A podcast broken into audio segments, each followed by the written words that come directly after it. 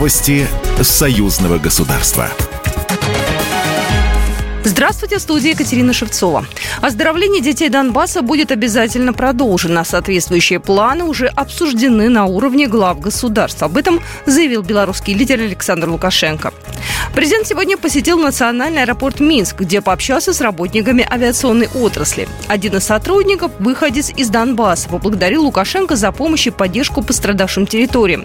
В ответ на это президент заявил, что работа в этом направлении будет продолжена, в том числе с участием союзного государства. Планировали и планируем, дети ни в чем не виноваты. Мы договорились с Путиным, что будем финансировать эти поездки из союзного бюджета, сказал Лукашенко. Также президент во время общения с трудовыми коллективами при посещении аэропорта Минск напомнил, напомнил про историю организации полета представителя Беларуси на МКС и договоренности, достигнутые с руководством России и Роскосмоса. Я президенту России сказал, что белорусы как-то засиделись на земле, летают все и африканцы в том числе, молодцы. Но почему белорусы не летают?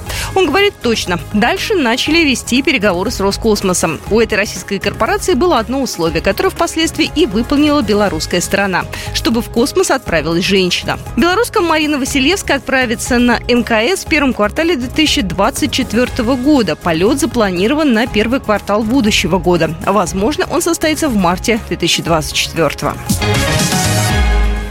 Краснодаре восстановят отделение посольства Беларуси в России. Об этом было сказано на очередном рабочем совещании, прошедшем под председательством белорусского посла в Российской Федерации Дмитрия Крутого и замглавы Краснодарского края Александра Рупеля. Участники совещания подробно обсудили пункты дорожной карты, охватывающие все направления сотрудничества. Рассмотрели поставки продукции флагманов белорусского машиностроения и ход реализации проектов промышленной кооперации в регионе. Как отметил глава белорусской дипмиссии Дмитрий Крутой, прежде в Краснодаре действовало отделение посольства, потом оно было передислоцировано в столицу Южного федерального округа Ростов-на-Дону. Поэтому речь идет скорее не об открытии, а о восстановлении белорусского дипучреждения.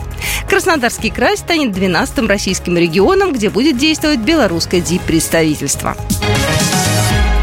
Национальный авиаперевозчик «Белавиа» продлил до 31 марта 2024 года рейсы из Минска в Мурманск, сообщили в пресс-службе компании. Регулярные рейсы из Минска в Мурманск авиакомпания начала осуществлять 23 мая 2023 года. Рейсы были запланированы до октября. Теперь «Белавиа» продлила полетную программу.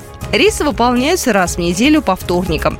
Продолжительность рейса из Минска в Мурманск менее трех часов. Программа произведена по заказу телерадиовещательной организации Союзного государства.